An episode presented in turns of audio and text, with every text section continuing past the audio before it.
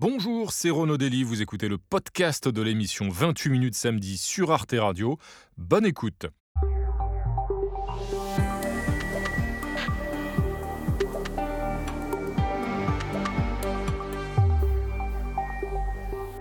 Bonsoir et bienvenue à tous. Et oui, c'est encore nous. Ravi de vous accueillir dans ce nouveau numéro de 28 minutes samedi en compagnie ce soir d'un grand historien, grand éditeur, membre de l'Académie française, Pierre Nora. Pierre Nora, publie ses mémoires dans lesquelles il raconte un âge d'or de, des intellectuels en France qui remonterait euh, au XXe siècle. Alors cet âge d'or est-il révolu à jamais? Nous lui poserons la question bien sûr. Et puis avec Pierre Nora, on veut aussi se plonger dans l'actualité du XXIe siècle. Tout de suite, le sommaire. Vladimir Poutine misait sur une opération spéciale de quelques semaines. Il reconnaît désormais que la guerre va durer. Les bombardements russes continuent, l'Ukraine réplique, le maître du Kremlin prépare son opinion à un conflit long et mise sur la lassitude des Occidentaux pour faire plier Kiev. Entre l'inflation et la crise énergétique, les Européens sont-ils prêts à supporter les efforts d'une guerre de plusieurs années? Puis nous analyserons les conséquences de l'extension de l'espace Schengen de libre circulation en Europe. Candidate depuis plusieurs années, la Croatie pourra y faire son entrée dès le 1er janvier. Réunis à Bruxelles, les ministres de l'Intérieur de l'UE ont en revanche retoqué les candidatures de la Bulgarie et de la Roumanie. Mais l'élargissement de l'espace Schengen est-il compatible avec la pression migratoire que subit l'Union européenne? On en débattra. Enfin, nous conclurons avec la photo de la semaine de Marie Bonisseau, qui nous annoncera le grand retour d'un bolide russe, ou presque. Et bonsoir Nadia Dame. Salut Renaud. Ça va Nadia? Ça va très bien. Bienvenue, ravi de vous retrouver. Jean-Mathieu Perlin, c'est alors l'homme à la cravate. Ça va Jean-Mathieu? Bonsoir. En forme En pleine forme et vous? Bah très bien. Bon, bah, Bienvenue à tous les deux. Bonsoir Pierre Nora. Bonsoir. Nous sommes ravis de vous accueillir ce soir sur ce Moi plateau. aussi, je suis ravi d'être là. Bah, merci euh, Pierre Nora, historien, éditeur, membre de l'Académie française bien sûr. Et, et voici votre dernier ouvrage en date, euh, Une étrange obstination paru chez Gallimard, mais évidemment votre maison, Gallimard. C'est en quelque sorte le deuxième volume de vos mémoires après jeunesse. Voici donc une étrange obstination. Alors cette vie, elle a été euh, riche, multiple. Vous avez multiplié les activités, donc euh, l'édition, l'écriture, l'histoire, l'académie. Euh, et puis vous racontez dans ce livre aussi un certain nombre de grandes rencontres hein, de tous ces grands intellectuels, ces grands historiens en particulier que vous avez édités chez Gallimard. Et pourtant, rien n'était écrit parce que vous, aviez, vous auriez pu prendre une autre voie, vous vous rêviez euh, Proust en quelque sorte. Non, vous rêviez non, un peu mon père qui me rêvait Proust. Ah, votre père, votre père. Et puis vous racontez Mais- aussi, et vous Et racontez il n'avait aussi, pas lu, je m'empresse de vous le dire. et vous racontez aussi Pierre Nora, par exemple, que vous avez échoué à Normal Sup, mais que cet échec, il a peut-être été salvateur justement. Ouais, Pourquoi? Mais parce qu'il m'a euh, poussé dans d'autres directions que peut-être euh, le professorat, euh, que j'aurais normalement fait. J'aurais fait ma, thèse, que finalement je n'ai jamais faite. Euh, j'aurais eu une carrière probablement universitaire plus classique que celle que j'ai été amené à avoir et qui était en effet à cheval sur l'université et sur l'édition dont j'ai découvert que c'était un métier merveilleux et beaucoup plus complexe et intéressant, riche que celui que je croyais et que les gens en général euh, sont habitués à croire, euh, et, que du coup cette euh, situation à la fois dedans et dehors de la norme éditoriale comme de la norme universitaire m'a mis au carrefour de beaucoup de choses où j'ai été à la fois acteur et témoin. Et avec des rencontres, des compagnonnages au long cours euh, extrêmement foisonnants et précieux, de Michel Foucault à Emmanuel Leroy-Ladurie, en passant par François Furet et bien d'autres. Tout de suite, on va, on va voir ça dans un instant, Pierre Nora. Mais d'abord, on va commencer par votre portrait. Comme chaque samedi, il est signé Philippe Ridet. Il est lu par Sandrine Calvez. Mon cher Pierre Nora, sale temps pour les intellectuels. L'argumentation a cédé la place à la confrontation, les concepts au punchline. Pourtant, les idées, vous les avez tant aimées. C'est ça l'idée même de euh, la collection. Né en 1931 à Paris, dans une famille juive bourgeoise et assimilée, petit dernier d'une fratrie de quatre enfants, vous êtes envoyé à 10 ans en Isère pour fuir l'occupation. Année de terreur, conclue par une fuite éperdue dans la neige du côté de Villard-de-Lans, les Allemands aux trousses. Libération, retour à Paris.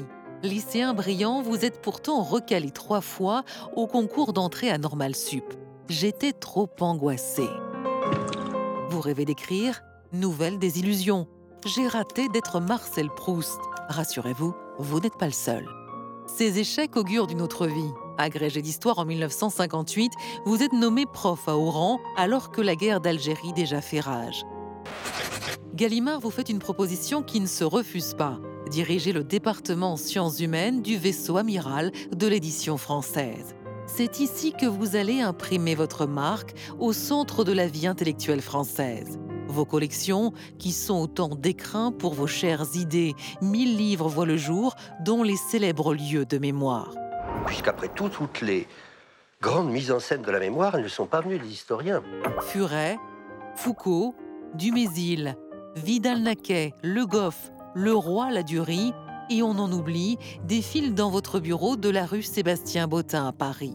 Une revue, Le Débat, voit le jour. Elle sera à la pensée contemporaine ce que le cours central de Roland Garros est au tennis. Passing shot conceptuel alterne avec des lobes spéculatifs. C'est-à-dire de prendre une certaine distance avec l'événement pour essayer d'y réfléchir en profondeur.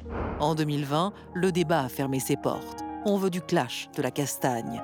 Le temps est loin, mon cher Pierre, où la pensée faisait frissonner. Il disparaît comme des traces laissées dans la neige. Alors, Merci, monsieur Ridet. Pierre Nora, cette, cette, revue, le débat, elle a duré 40 ans. Et puis, euh, comme le racontait à l'instant Philippe Ridet dans ce portrait, eh ben, vous avez arrêté, vous avez cessé la publication du débat il y a, deux ans, en 2020. Euh, Est-ce à dire qu'à l'ère du numérique, on ne peut plus débattre, euh, échanger, que la nuance a disparu et qu'aujourd'hui, en quelque sorte, les réseaux sociaux et Twitter ont eu raison de la revue Le Débat? Oui. La dernière phrase, oui. C'est-à-dire qu'elle a correspondu à une période très précise qui était probablement la sortie de l'âge révolutionnaire en 80 et l'arrivée dans un monde nouveau qu'il s'agissait de comprendre et qu'il s'agissait moins, comme disait Marx, de le transformer que de le comprendre. Euh, ce qui supposait la collaboration de toutes les compétences capables de, de, de, de participer à cette entreprise. Euh, Aujourd'hui, euh, on cherche moins à comprendre et ça s'appelait le débat. Le débat, c'est le propre d'une ère démocratique où on sait que il faut vivre avec des gens qui ne sont pas de votre avis. Mmh. Et par conséquent, il faut débattre avec ça, eux. Ça s'appelle la démocratie. Ça s'appelle la démocratie. Alors, euh, que on soit en crise de démocratie, je n'ai pas besoin de faire un cours là-dessus. D'autre part, euh, on ne débat plus maintenant justement qu'avec des gens avec lesquels on est d'accord. Oui. Parce que les autres ne demandent pas du tout à débattre, ils vous anathémisent et puis c'est fini. Oui, il y a ce phénomène de bulle qui, il y a qui, qui ce est phénomène décrit. de bulle Oui. et ce phénomène de radicalisation de l'extrême droite comme de l'extrême Parce que gauche. plus largement, vous avez quand même des mots très durs, je trouve, sur l'époque, sur la vie des idées, sur la vie intellectuelle d'aujourd'hui. Vous parlez, je vous cite, hein, d'un rétrécissement des horizons, d'une atomisation de la vie de l'esprit, ce qui serait dû, euh, je vous cite toujours, à un effondrement du système euh, éducatif. C'est pas un peu sévère comme constat? C'est-à-dire que la période, elle est quand même féconde, on a des penseurs, on a Oui. des philosophes. Oui. Personne ne trouve Ah pas oui. ça à vos yeux aujourd'hui? Ah oui Ouais. On a Ah bon? Bah apprenez-moi qui? Eh ben vous n'avez pas Un historien, Patrick Boucheron, Bruno Voilà. Latour, Ah, décédé il y a peu. Ah bon? Il y a- y a- il y a- il y a- non, vous trouvez pas? Ah bon? Pour vous, c'était mieux avant, décidé dé- Non, c'est pas que c'était mieux avant. C'était été une période qui a été finie et qui a été déterminée, je pense, par deux périodes qui l'ont précédée et qui vont la suivre. La première, c'est la guerre. Un homme comme mon père a fait les deux guerres. Il a vécu les années 30 dans l'effroi de ce qui allait arriver. Il a été dominé, il a été chirurgien. Dans sa vie, c'était un chirurgien de guerre, si j'ose dire. Le- le- c'était après, il y a eu une période un peu bénie, et d'ailleurs, les grandes effervescences intellectuelles suivent toujours les grands cataclysmes nationaux. C'est cyclique. Donc, il y a eu une espèce de d'effervescence euh, depuis entre la libération et les années 95, 2000, 2005, où le monde a complètement changé, pas seulement avec le numérique, mais tout a changé. Les perspectives démographiques, pour ne penser qu'à elles. Quand je suis né, en 1931, ça vous dit mon âge, Ouais. on était 2 milliards et demi. On est des- On vient de franchir la barre des... et demain, euh, 10 milliards. Rien que cela, ça suppose un tout autre univers. L'expérience, l'univers climatique, Mmh. bon, je n'ai pas besoin de le dire. Le problème géostratégique, il y a 25 ans, quand on a commencé, il y a 40 ans, quand j'ai commencé le débat, on ne parlait pas de l'islam. On- On parlait très on- peu de l'immigration. Vous, vous évoquez Enfin, vous voyez bien que tous ces problèmes qui vont peser sur la nouvelle les génération, défis ont changé. Les défis ont changé. eh ben, vous, les évoquez, défis ont changé. vous évoquez à d'autres de prendre la, la relève. la relève. Justement, vous évoquez le passé, Pierre Nora. On va retourner au XXe siècle avec une archive. Euh, c'est un, un grand intellectuel, un grand philosophe, peut-être peut-être la plus grande rencontre que vous ayez faite au cours de votre carrière d'éditeur, Nadia. Ouais, dans cette archive, nous sommes en 1966. Vous venez d'entrer euh, chez Gallimard. Vous posez les fondations du département des sciences humaines, avec notamment la publication de l'immense essai de Michel Foucault, Les mots et les choses. Il a été vendu, je crois, à 20 000 exemplaires en une année, ce qui est beaucoup. Euh, écoutez ce qu'il disait, beaucoup plus. Écoutez ce qu'il disait du développement des sciences humaines sur euh, l'ORTF. Regardez. Le développement des sciences humaines nous conduit maintenant beaucoup plutôt à une disparition de l'homme qu'à une apothéose de l'homme. Ce qu'on voit lorsque l'on étudie, eh bien, par exemple, les euh, structures de la famille, par exemple, c'est ce qu'a fait Lévi-Strauss, ou encore euh, lorsqu'on étudie, eh bien, précisément l'histoire même de notre savoir, on s'aperçoit que ce qu'on découvre, c'est des sortes de grands systèmes de pensée, de grandes organisations formelles qui sont en quelque sorte comme le sol sur lequel les individualités historiques apparaissent.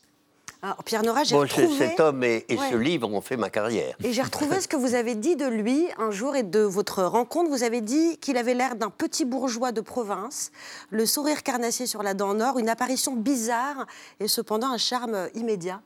Oui, c'est la première fois qu'il était entré dans mon bureau, effectivement. Et je l'avais rencontré avant à la Bibliothèque nationale où François Furet nous avait présenté et où je lui avais fait déjà des propositions parce que j'avais une petite collection qui s'appelait Archives et qui consistait à publier des documents bruts. Vous avez dû faire vos études là-dedans, en partie. Possible. Et, et, euh, et donc, euh, il était revenu me voir dans, dans mon bureau et j'ai été étonné de ce, parce que j'avais lu l'histoire de la folie euh, qui m'avait Ouais. attiré à lui. Et, et il avait un petit chapeau à bord, des petits boutons de manchette, euh, euh, un air de petit bourgeois de province, de notaire de province, si j'ose dire. Et ça a tout à fait changé, mais ça ne correspondait pas à l'image que, que j'avais eue de lui. Et en même temps, ce sourire sardonique et cet œil à la fois ironique et traqué qui et m'a caracté- et qui m'a soufflé dès le début. quoi. Ces, ces- ces grands intellectuels, ces grands auteurs, vous les avez aussi euh, fait travailler en quelque sorte, et vous avez travaillé avec eux à travers une œuvre monumentale qui est celle des lieux de mémoire. Vous avez, en tant qu'historien, beaucoup travaillé sur la mémoire et la façon dont, justement, et les lieux et la façon dont se transmet cette mémoire peut aussi évoluer au fil du temps, parce qu'on sait que ça dépend aussi souvent des conditions politiques. Et précisément, euh, Jean-Mathieu, cette semaine, le président de la République, Emmanuel Macron, a ouvert en quelque sorte un nouveau cycle mémoriel. Et oui, avec une première étape, euh, bah, c'était lundi dernier, hein, au camp euh, des Milles dans les Bouches-du-Rhône, dixième anniversaire de la création du mémorial du dernier grand camp d'internement et de déportation encore intact en France, où 10 000 prisonniers furent internés entre 1939 et 1942. Alors la Seconde Guerre mondiale eh bien, sera au cœur euh, de ce nouvel épisode mémoriel. L'Élysée a annoncé pour 2023 la commémoration des résistants euh, Jean Moulin et euh, Missak Manoukian. Puis en 2024, ce sera celle des débarquements de Provence, de Normandie, de la Libération, mais également eh bien, du Maintenant, droit au Panthéon, non? droit de vote des. Eh ben peut-être, écoutez, si vous nous l'annoncez, c'est formidable ce soir en tout cas. Euh, voilà, la mémoire, on le sait que c'est un des piliers hein, de la présidence Macron. Lors de son premier mandat, il a lancé les années Mitterrand, euh, De Gaulle, avant de reconnaître le rôle de la France dans le génocide des Tutsis rwandais, ainsi que les dérives de la colonisation, notamment en Algérie. Est-ce que pour vous, il y a, chez Emmanuel Macron, une sorte de récupération de l'histoire à des fins politiques, quand on voit toutes ces commémorations? Oui, évidemment. Euh, mais il aime beaucoup ça, à titre personnel. D'ailleurs, les présidents aiment ça en général, parce que Hollande, c'était la même chose. Ça leur sert Il aimait ça. Même Sarkozy aimait ça. Oui. Alors, euh, c'est- c'est une habitude des présidents. Et ça leur sert politiquement ou pas? Bah, à quoi voulez-vous que ça leur serve? Bah, Justement, je vous pose Et- la question. Et est-ce que ça, et est-ce que la jeunesse du président actuel explique aussi peut-être la façon dont il euh, s'empare de la mémoire nationale de différents épisodes, par exemple des rapports avec l'Algérie ou d'autres, Impossible. la période coloniale, et lui permet de Impossible, cela dit, c'est pour dire le tout et le contraire de tout, Mm. parce que sur l'Algérie, on a vu comment ça a tourné. Bien sûr. Mhm. Ouais. Vous évoquez. Alors évidemment, sur la résistance, c'est difficile de, ne pas dire la même chose. Vous évoquiez votre espoir de voir entrer Pierre Mendès France au, Panthéon. La panthéonisation, ça non, fait... c'est parce que j'ai entendu dire que ça se mijotait. Ça se mijote, paraît-il, mais la décision n'a pas été encore prise officiellement. La panthéonisation, c'est justement un de ces lieux de mémoire nationale incontournables pour un président de la République. Il a choisi notamment de panthéoniser Joséphine Baker, euh, Emmanuel Macron. Euh, oui, oui, oui. C'était Régis Debray qui avait eu le premier l'idée. Il avait fait un article un peu ironique, mhm. à vrai dire, pour dire on, panthéonise n'importe qui, pourquoi pas Josephine Baker, il y aurait bien plus qui de Qui n'était pas n'importe qui. Qui n'était pas n'importe qui, donc justement... Grande résistante et incarnation ah justement d'une certaine idée de la France. Exactement. Euh, oui, bon, bah, écoutez, pourquoi pas. Et Mendes France en 2023, c'est votre espoir alors 24. 24. C'est le. C'est vrai. C'est l'anniversaire. C'est l'anniversaire effectivement de, euh, de la de pouvoir, de en, 1954. Alors vous restez avec nous, bien sûr, euh, Pierre Nora. Comme chaque semaine, on va maintenant entamer un petit tour de l'actualité dans le monde. C'est Gaël Legrand qui nous emmène voir ailleurs ce qui fait la une des médias au-delà de nos frontières. Ce soir, on part pour l'Indonésie. Mais qu'est-ce qui a bien pu passer par la tête des députés indonésiens? Cette semaine, ils ont adopté une loi totalement rétrograde. Indonesia's parliament has approved a criminal code that bans sex outside marriage. L'adultère sera donc passible d'un an de prison et les couples non mariés qui habiteront ensemble pourront eux écoper de six mois de prison.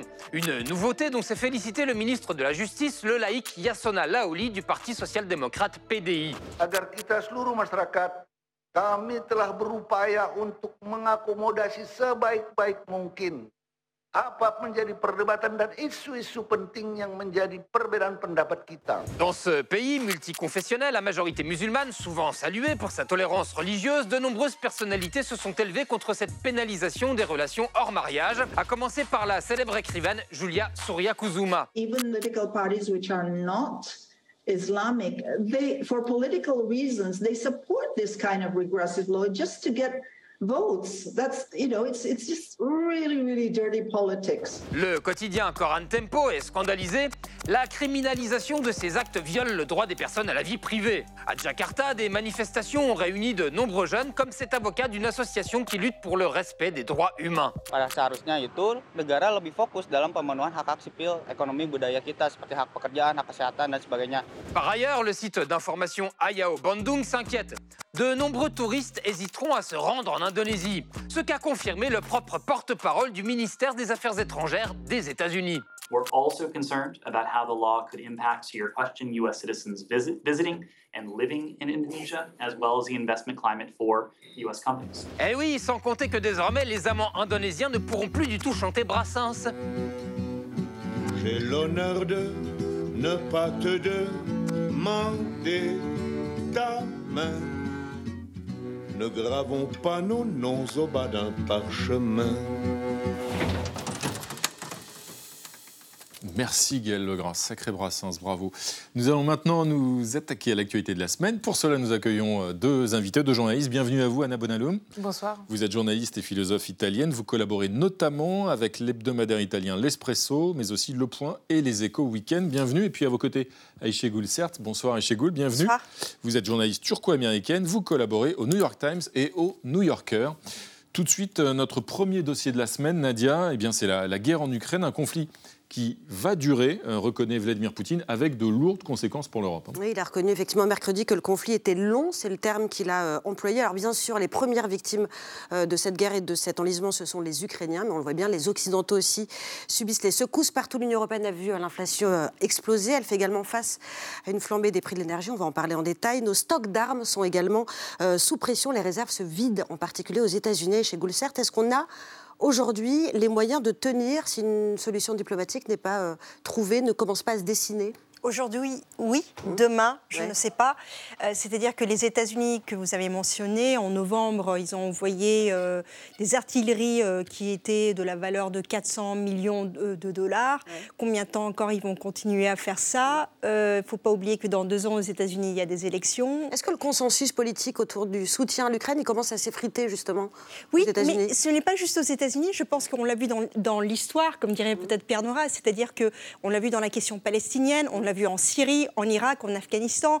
Il y a un ras-de-bol à un moment où le peuple, les peuples, en un sens, on, on a un peu marre de parler de ces mêmes sujets. Mmh. Et je crains que ce soit non seulement une question de les réserves et l'argent, mais une question aussi de, de fatigue, De lassitude. de, voilà, Mmh. de lassitude.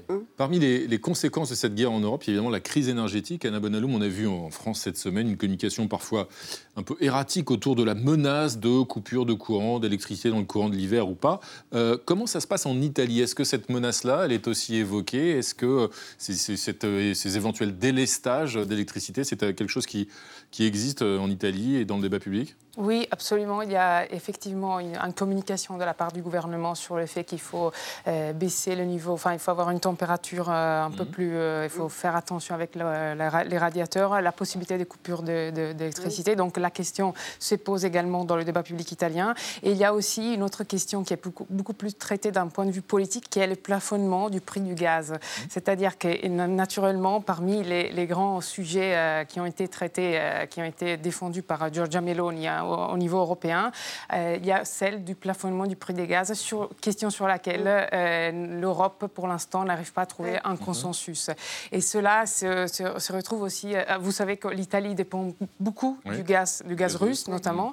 Et donc, les prix des, des factures électriques et les- des factures d'énergie sont beaucoup plus élevés qu'en France. Où on a un bouclier Vous tarifaire. pouvez encore. regarder, en fait, la différence est très, très importante.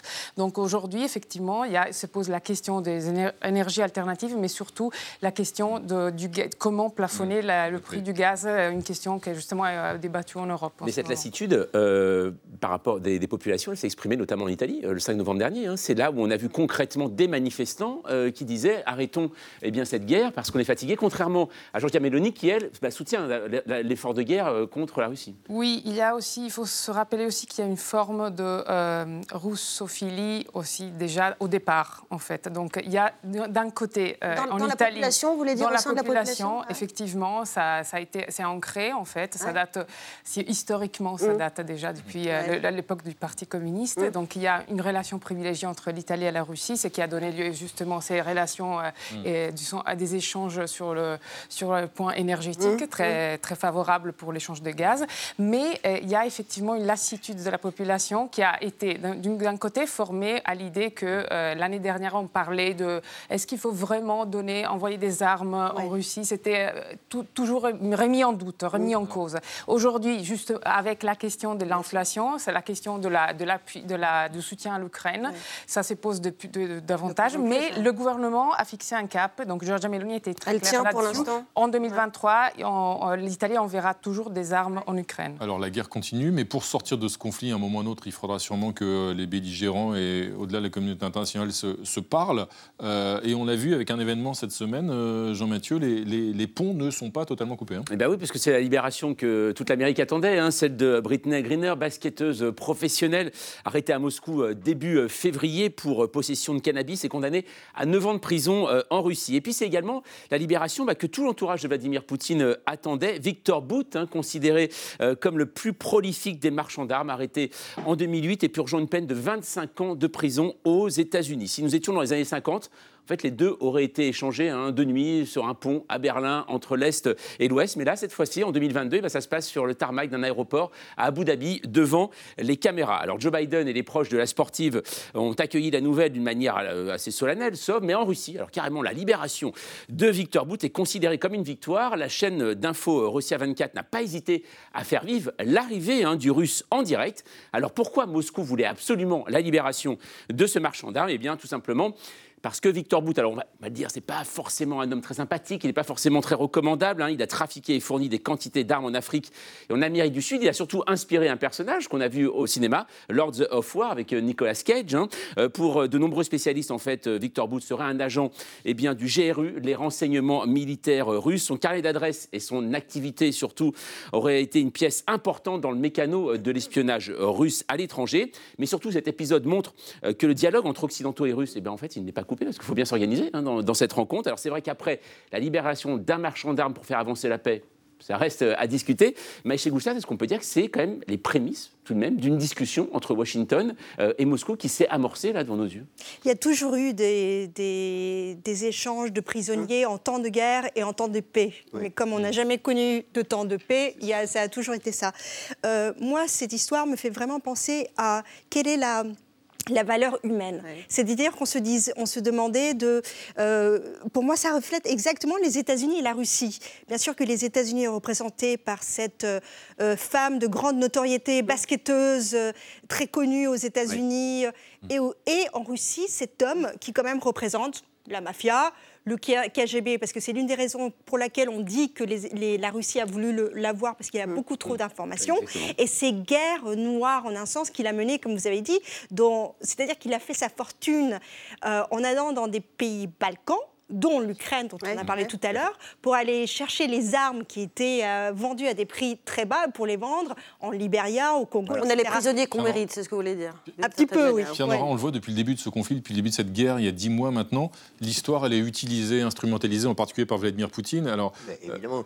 Mais ce qu'il y a il quand a- même d'effrayant dans cette évolution des choses, c'est que au début, euh, Poutine avait intérêt à faire très vite euh, pour euh, liquider l'Ukraine, et c'est ce qu'il croyait. Et maintenant, il a intérêt à ce que la guerre dure, effectivement, pour deux raisons. D'abord, parce qu'il divise les Européens. Il n'y a qu'à voir que nous sommes avec l'Italie maintenant, et qu'on va l'être de plus en plus à l'intérieur de l'Europe. Euh, en plus, il y a des problèmes des Balkans maintenant qui se surajoutent à tout ça pour diviser l'Europe. Et, euh, et, et puis, sur les Ukrainiens. Combien de temps pourront-ils tenir dans l'hiver, euh, la nuit, le froid? C'est inimaginable. Et la lassitude des Européens, elle est presque enfin, compréhensible. Je, je ne veux pas dire ça, mais en tous les cas, pour un historien, je veux dire, c'est à détacher les choses, parce que nous vivons à deux heures de- d'avion, Ouais. mais à 100 millions de kilomètres de ce qu'ils vivent. Et par conséquent, le- on, les Français sont très courageux quand ils sont très co- conscients d'être directement concernés. Mm. Mais s'ils n'ont pas tous conscience d'être concernés, et j'entends quand même beaucoup de gens qui disent bah, c'est la guerre des- qui se débrouille euh, en Ukraine, on ne va pas crever de faim nous aussi, sous prétexte qu'ils euh, sont en guerre. D'où les, les On dangers. entend beaucoup. Alors, il a évidemment intérêt, Poutine, à ce que ça dure. D'où les dangers, effectivement, et d'une- l'hiver. des conséquences d'une- guerre euh, longue. et- L'hiver euh, russe, l'hiver ukrainien. Et les choix stratégiques de, de C'est pas la première fois que l'hiver se rappelle, si j'ose dire, à, l'histoire. Alors nous allons maintenant passer à notre temps fort en image de la semaine. Ce soir, ce temps fort nous emmène en Italie. Tous les pays européens se sont convertis massivement aux transactions euh, électroniques et voilà que la nouvelle chef du gouvernement d'extrême droite, Giorgia Meloni, fait machine arrière. Elle est décidée à faciliter les paiements en liquide. Ce service a un coût. Aujourd'hui, lorsque nous utilisons des distributeurs automatiques de billets, des cartes de crédit, ce coût est supporté par le commerçant. Cela ne signifie pas que ces commerçants qui ont déjà beaucoup de charges à payer devraient gagner de moins en moins. Donc si je peux les aider, je le ferai. Et voilà, alors cette décision de la présidente du Conseil euh, réjouit une bonne partie hein, des soutiens de l'extrême droite, en particulier parmi les commerçants et les artisans. Est-ce que Giorgia Meloni a fait ce choix, Anna Bonalum, pour des motivations qui sont d'abord électoralistes? Oui. Et, et- mais et c'est clair. Et l'autre chose, c'est c'est clairement un choix, une décision qui va contre le- le- la direction européenne qu'on avait cru pouvoir euh, retrouver chez, dans sa politique peut-être une fois élue. Et donc, euh, euh, évidemment, c'est une... c'est Comment est-ce qu'elle la justifie, cette décision? Comment elle a justement, justifié Giorgia Alors, déjà, il faut savoir que Matteo Salvini, euh, pendant plusieurs années, a martelé sur ça, c'est-à-dire sur le fait, un, sur la flat tax, c'est-à-dire sur le fait de, plafo- enfin, de créer une taxe unique pour les, les, les, les, les- les entrepreneurs, les moyens Matteo Salvini, entrepreneurs. le patron de la Le Ligue, patron qui de est la l'ancien Ligue. vice-président du Conseil et qui est membre qui est ministre des, Ouais, des- des- des- transports, euh, des infrastructures. Donc, euh, donc euh, euh, Matteo Salvini a déjà préparé le terrain parce qu'il a, il a en fait fait croire aux Italiens que c'était possible effectivement, dans un cadre européen, d'avoir des échanges euh, par en, Parce que en les. Italiens, eux, ils y sont favorables, au-delà des commerçants Alors, et des oui, artisans en général, vous aurez trouvé. euh, alors, moi, je, je me souviens parfaitement de, en, en 2020, quand je faisais ce périple pour suivre Matteo Salvini en Italie, j'étais en Calabre et, euh, et je devais louer une voiture. Et ça, c'était un exemple parmi d'autres. Et, et la personne, la femme qui était au guichet, m'a dit euh, alors, est-ce que vous allez payer en, en liquide, liquide. C'est que nous n'avons pas de, de machine pour. donc, euh, Ôtez-moi d'un doute, c'est pas pour des raisons fiscales, c'est pas pour frauder Alors, le fisc. bah, c'est une question, en fait, euh, pour ne pas payer les, les frais liés à la gestion de- de- du paiement numérique, en fait. Donc, oui, effectivement, c'est un choix politique de la part de Giorgia Meloni pour avoir le, le fav- le- le faveur de euh, l'accord de, de ses électeurs, des commerçants et des, des artisans. C'est un choix ex- extrêmement. Euh, qui, qui va contre tous les, Ouais. les principes du- de la civilisation. fait. des principes européens, des, des- Ouais. des règles européennes. Voilà. C'est-à-dire que je Mais- peux vous dire que Bruxelles n'est pas du tout content de ce Mm. qu'elle essaye de passer. C'est-à-dire que il y a ça, mais aussi moi, ça me fait vachement, euh, ça me fait énormément penser à mon, pardon, à mon voisin, les Grecs. C'est-à-dire que Mm. moi, je me souviens très bien la raison pour la- l'une des raisons pour laquelle il y a eu cette crise en 2008, c'était le fait qu'on n'utilisait que, que des liquides. Après, si je peux juste rajouter une chose à ce qu'Anna vient de dire très, très rapidement, il n'y a pas juste parler à son électorat, je pense aussi qu'il y a au- il y a aussi ce désir de casser ce que son prédécesseur, c'est-à-dire Mhm. Draghi, Mario Mario Draghi, Draghi. a apporté. Mhm. C'était quand même, en politique, il n'était pas ex- phénoména- phén- phém- phén- Phénoménal. Merci beaucoup, voilà. Mais il Sur le- était exceptionnel en termes d'économiste. Et lui, ce qu'il voulait, c'est qu'il voulait arrêter cette idée de, pardon, un peu mafioso, euh, de, de faire de faire partir le pays en tout ce qui est euh, espèce. On, va évoquer, espèces. on va évoquer un autre dossier de la semaine, mais qui euh, nous laisse en Europe, si j'ose dire, qui un autre enjeu euh, européen qui concerne directement l'Union européenne. Nadia, ce sont ces, ces États qui continuent de frapper à la porte de l'espace Schengen, avec l'annonce hier qu'il y aura bientôt un nouvel arrivant, donc, mais deux autres pays qui, eux, vont devoir encore patienter. hein. Ouais, c'est la Croatie qui devient le 27e membre de cette zone immense dans laquelle 400 millions de personnes peuvent circuler, voyager librement sans contrôle aux frontières euh, intérieures. Les demandes de la Bulgarie et de la Roumanie ont elles été recalées pour la deuxième fois. Dans le même temps, l'Europe, cette semaine aussi, a demandé aux pays des Balkans de mieux contrôler leurs frontières extérieures euh, et chez Goulsert. Comment est-ce qu'on peut définir cette euh, philosophie, peut-être nouvelle, en tout cas cette politique migratoire de, de l'Union européenne, à la fois élargir et toujours restreindre les entrées? Je vous, je vous souhaite plein de courage. Venant d'un pays comme la Turquie qui frappe à la porte depuis plus de 30 ans, je peux vous dire que la Roumanie et la Bulgarie, ça fait que 10 ans euh, pour rentrer dans l'espace Schengen. Euh, donc ça va. Mais je pense que ce que, ce que, ce que l'Union européenne essaye de montrer, c'est que nous n'avons pas oublié les pays des Balkans. Nous sommes là. Nous essayons quand même en un sens, de devenir de plus en plus une forteresse, de faire en sorte que, euh, que les migrants qui viennent, parce qu'on le voit, on- ça passe par la Turquie, ensuite par la Bulgarie ou la Roumanie, etc., et que les Serbes quand même donnent des visas assez facilement pour entrer et ensuite pour qu'il y ait... euh, C'est ce que demande l'Union européenne, hein, qui Donc sont plus exigeants en termes pour, d'octroi de afin- visa. Afin, je pense, d'avoir plus de contrôle sur des- les frontières dans des pays comme l'Albanie, le Monténégro, qui ne sont pas quand même renommés en termes de, de, de difficulté à ne pas percer les frontières euh, barbelées, entre guillemets. Pierre Nora, on le voit, l'espace Schengen, c'est 26 pays, hein, 22 pays de l'Union européenne plus 4 autres. C'est donc ce gigantesque espace de libre circulation.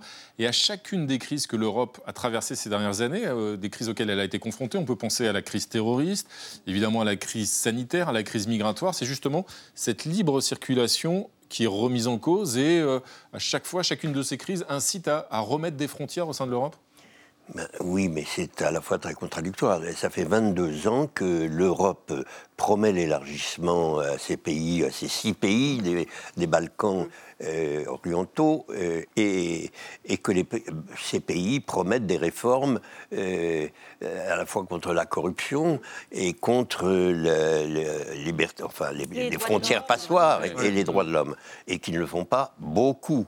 Euh, en général. Et, l'Europe n'est certainement pas tellement désireuse non plus d'élargir ses frontières de Schengen. Ils sont déjà très difficiles à défendre et qu'on ne défend déjà tellement mal. Et si c'est pour mieux les défendre qu'on les élargit, c'est un peu contradictoire. Et ça supposerait que Frontex dispose de beaucoup plus de gens et de beaucoup plus de gens désireux de faire vraiment leur métier. Et de moyens, Ce qui n'est pas et- le et cas de- et de moyens également Et de Frontex, qui est moyens, l'agence également. il n'y a qu'à voir ce qui s'est passé aux frontières de la Bulgarie, par exemple, avec Frontex, et qui a euh, collaboré à la politique de répression la plus dure euh, que les Bulgares. Alors, on n'a pas très confiance. Mais alors, on ne peut pas justement, avoir très aussi, par rapport à ce que vous dites, ce que disait aussi euh, Renaud, Alain c'est que euh, Schengen, on a l'impression qu'on l'aime par intermittence. Euh, de temps en temps, bah, on ferme des frontières euh, dans tous les sens. Mais oui, mais et puis maintenant, maintenant, on l'apprécie. C'est-à-dire qu'on en fait ce qu'on veut, en fait, de Schengen? Bah, bah, c'est vrai qu'il y a eu des moments comme les attentats, comme la, pandémie, Le la, Le post-pandémie, euh, voilà, la pandémie, où on a, euh, dû- on, a, dû- on a pensé que par le fait de fermer les frontières, on aurait pu arrêter le passage du, co- enfin, de- du virus ou euh, voilà, des, des choses. Voilà. Et c'est- vrai que peut-être on prend des, des décisions parfois euh, par des moments, enfin, par des, enfin, par un- disons, des situations, des considérations un peu émotionnelles. prises- Le réflexe, c'est la fermeture. de- de- de- Mais dans les- mais d'accélération, dans- là, c'est l'U- c'est c'est l'Ukraine, en fait. C'est la guerre cas- oui, qui a été exactement. le facteur d'accélération. Et l'idée de faire bloc contre la Russie, en fait. Bah, Mais ça risque de servir, au fond, la Turquie. Oui, mais, mais dans les cas pas Et précisément non, de. je me tourne vers vous. Mais et que ces pays qu'on ne prendrait pas dans l'espace Schengen se tourneraient vers la, vers la Turquie. Je, je pense simplement que en fait, la- l'annexion enfin, la- dans l'espace Oui. Schengen de, de la Croatie est, est clairement un geste politique euh, à, à l'égard de la Russie. C'est-à-dire qu'aujourd'hui, nous avons le Monténégro et la Serbie qui, sont, qui ont des relations privilégiées avec la Russie. Et, et en fait, il y a eu un, un- un sommet à Tirana la semaine dernière dans lequel on a, on a essayé de réaffirmer le fait que l'Union européenne est présente dans les pays des Balkans et qui veut faire face à l'influence russe qui est toujours présente et toujours visible en fait aujourd'hui dans ces pays. En fait. Alors vous allez voir, chez Goulsart, on va vous poser la question sur la Turquie, justement, en passant par Nadia, si j'ose dire, parce que ces réactions, euh, les ré- le, le refus justement d'accueillir euh, la Bulgarie ou la Roumanie au sein de l'espace Schengen, bah, elles ont aussi produit des, des réactions de déception Oui. qui ne sont pas sans conséquences et peut-être pas sans rappeler des réactions en Turquie aussi, du côté roumain. Donc on n'a pas caché sa déception, Nadia. Oui, des réactions très concrètes, puisque l'entrée euh, dans Schengen de ces pays ça aurait également le mérite de faciliter le quotidien euh, des transporteurs, notamment contraints de patienter pendant de longues heures au contrôle douanier, des chauffeurs, donc, qui n'y croient plus. Écoutez ce que disaient deux d'entre eux, euh, avant même d'ailleurs le refus européen. Regardez.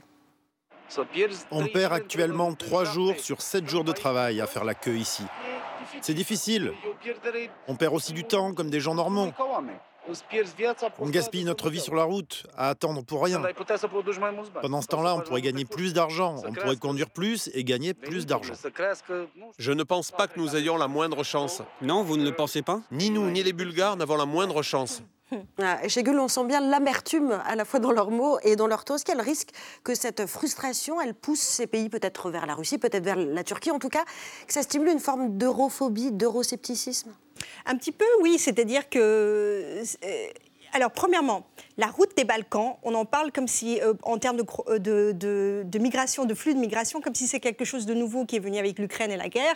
La route des Balkans était une route qui a toujours été. Sauf qu'il y en a bien plus Et- cette année. hein. Oui, 130 000 bien sûr. cette année, c'est deux fois fois, Trois fois plus fois cette année que l'année dernière. Ça, c'est la 130 première 000 chose. passages. Deuxièmement, bien sûr, et je trouve que c'est- une question qu'on devrait se poser, c'est-à-dire que ces pays, si on se sentent rejetés, il faut, pas- faut se rappeler de la Turquie. La Turquie s'est sentie très rejetée par l'Union européenne dans les années 2008-2009, une humiliation surtout avec Angela Merkel et M. Nicolas Sarkozy, et c'est retourné un petit peu de, de ce, de ce rêve européen qu'on avait depuis longtemps de la démocratie en un sens, et on voit l'état de la Turquie. C'était vécu comme une humiliation à l'époque. Absolument. Merci. Et je pense que c'est la raison pour laquelle on doit faire très attention à ce que la Bulgarie et la Roumanie sentent avec les vétos là des Pays-Bas et de l'Autriche. Merci, Renaud Dely. Merci Aïché Goulsert, merci Anna Bonalm d'être venue débattre ce soir sur ce plateau. Pierre Nora, vous restez avec nous bien sûr. On a quelqu'un à vous présenter, vous allez voir. On va maintenant retrouver un, grand scientifique qui est aussi un esprit assez facétieux, faut bien le dire. Chaque samedi, David Cassel-Lopez pose une question qui est toujours très intéressante. Ce soir, est-ce que la pollution nous rend triste?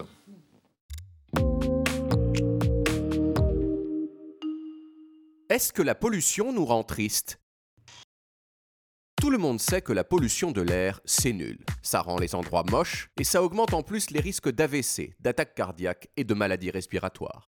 Mais la pollution peut aussi avoir sur les gens des effets plus inattendus encore. Elle peut provoquer la dépression. Non.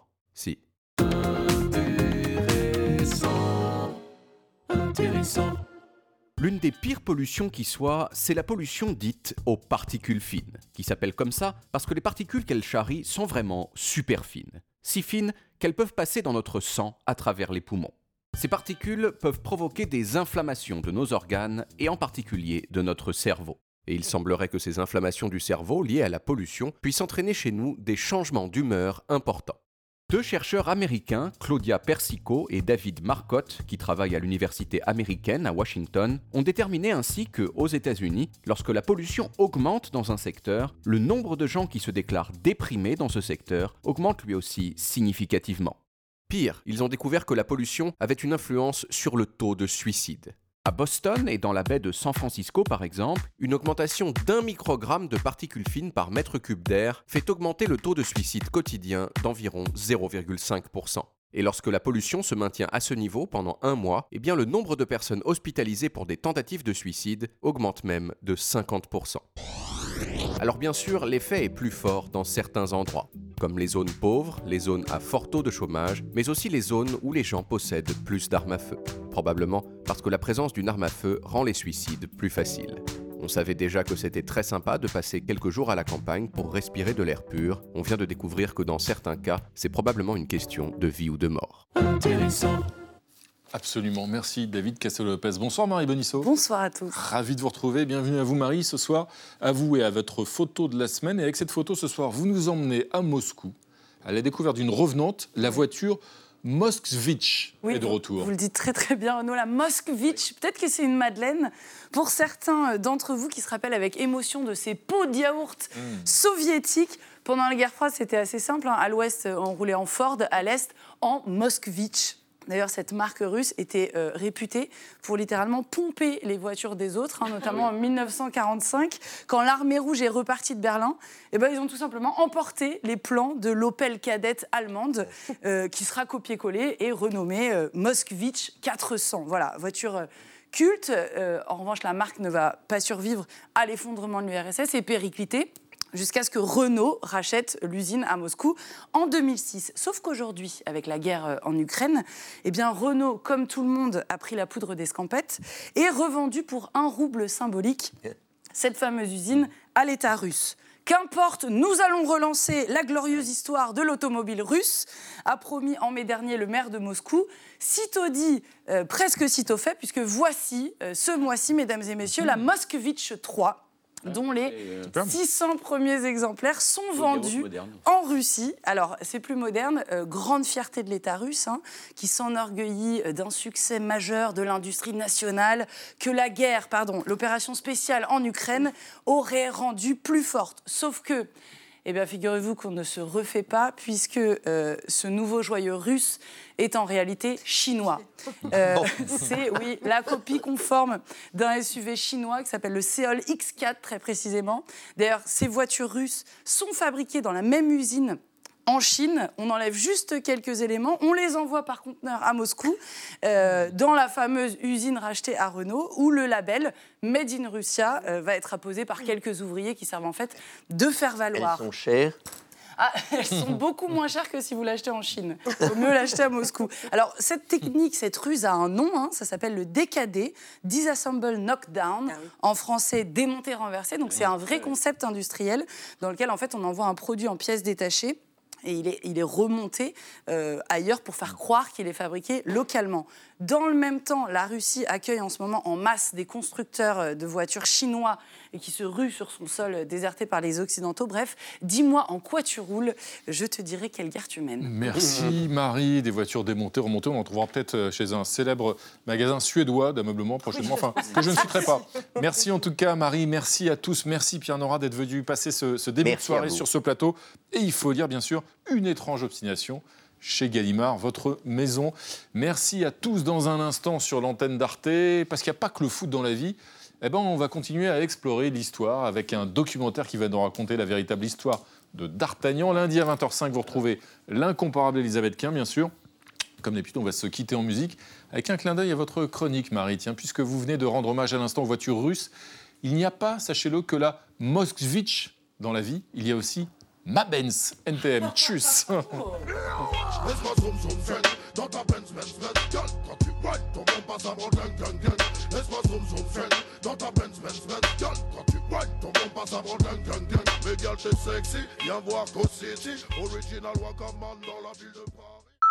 Retrouvez le podcast de 28 minutes sur toutes les plateformes de podcast et sur arteradio.com. Et pour soutenir l'émission, abonnez-vous, commentez, critiquez, mettez des étoiles et partagez le podcast avec vos proches.